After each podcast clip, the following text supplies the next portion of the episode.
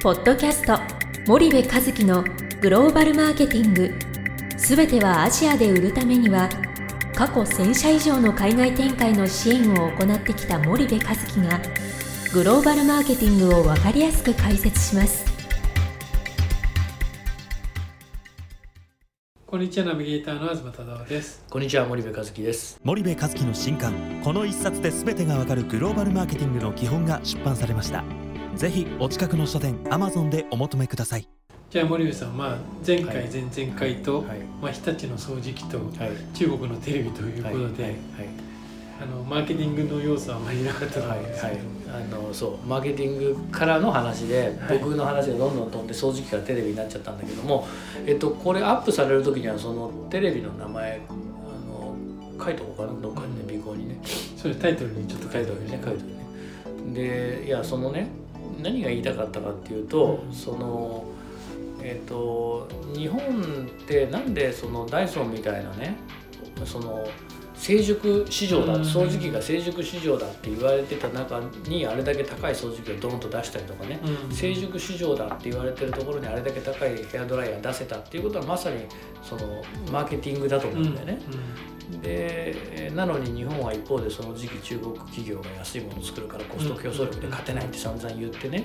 けどダイソンみたいなの出てきちゃってやられてるわけだからそりゃちょっと違うでしょ見てるところがっていう話だと思うんだよね。でも一方でダイソンが出てからそのダイソンを見よう見まねして見よう見まねっていうかその研究してね、よりいいものを作るっていう力はやっぱすごいなとうん。うんいうふうに掃除機に関しては思いました。と。はい。で一方でテレビはもうその僕が年末に買った6万9000円の中国製のテレビうん。うんもう本当にすごいんで、うん。65インチ6万はい9000円、はいはいなのでまあなんで日本のメーカーまだテレビ作ってるのかなって僕不思議になっちゃうんだけどうね、んそのまだテレビいっぱい飾ってあるんですよ、はい。電気屋行くと。ねそうですね。うん、だからななんだろうなその、うん、ぜひね皆さんもそのテレビを中国製のテレビ一回買ってみてもらって僕もね試しに買ったんですよ。うん。どんなもんなのか。な、はいはいはい。でもやっぱりなんだろう中で見るコンテンツの方が圧倒的にその重要になってきちゃったし、はいまあ今スマホで見るじゃない。そうですね。でなんなら iPad で見るうんから、なんかわざわざソファーに座ってテレビつけてさあ見ようかっていう感じでもない、ね。うんうんパッと見てピッと見てポッと終わるみたいな。はいはい。だから、うん、まあなんかそんな風に思ったんだけどそのどうなんですかね。このマーケティング的にこういうのは。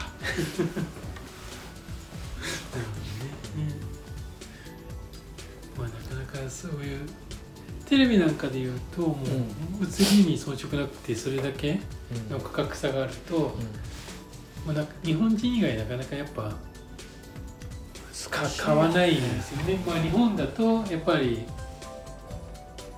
まだ家電量販店があってそこに置かれてる大半がまだうん。日系メーカーだからうん。日本のを選びがちですけども、まあ、海外行くとこれがガラッと変わるわけじゃないですか、そうすると日本のテレビを手に取る人って本当に日本人だけになってきちゃったり、まあ、日立もそうですもんね。家電事業関係はまあ、今日本だけで、売却しちゃいましたからね。そうねブランドは続きますけど、そうするとなかなか日本のまあ市場に対しては日本の家電メーカーは強いように見えるけど、うん。うん外に行ったら逆に弱いですからね。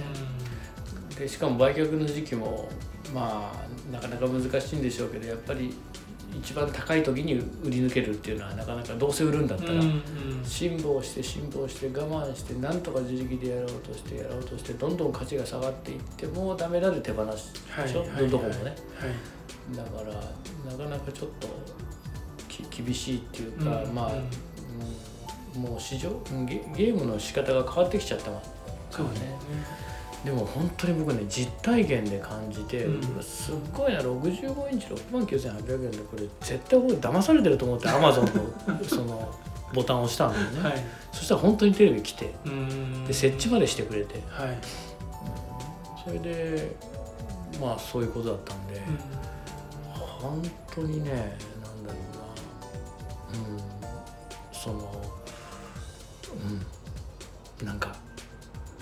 感慨深いよね、その考えていかないといけないよね。そのはい。タイミングも、うん。なんかあのいいろんな判断を多分していかないといけないと思うんだけどなんかうんそれがずっとギリギリまでこうダメになるまでしないっていうのもまたそれでそういうもんなのかな。うんななんだろうなこのその掃除機とテレビの件で思ったのはあの見てるところが違うじゃんとコスト競争力じゃないじゃんっていうところと、うん。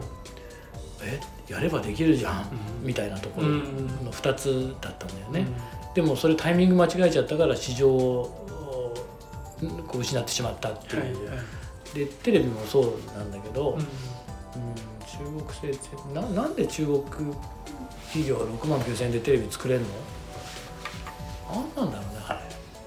パネルを安く買って組み立てるだけではあるし。あでねそうそうもう一個あったのは同じテレビがね65インチの同じメーカーのテレビがちちょっと違う型番で量販店で15 12万13万で売られてるの、うん。まあ、つまりは倍で売られてるの、はい。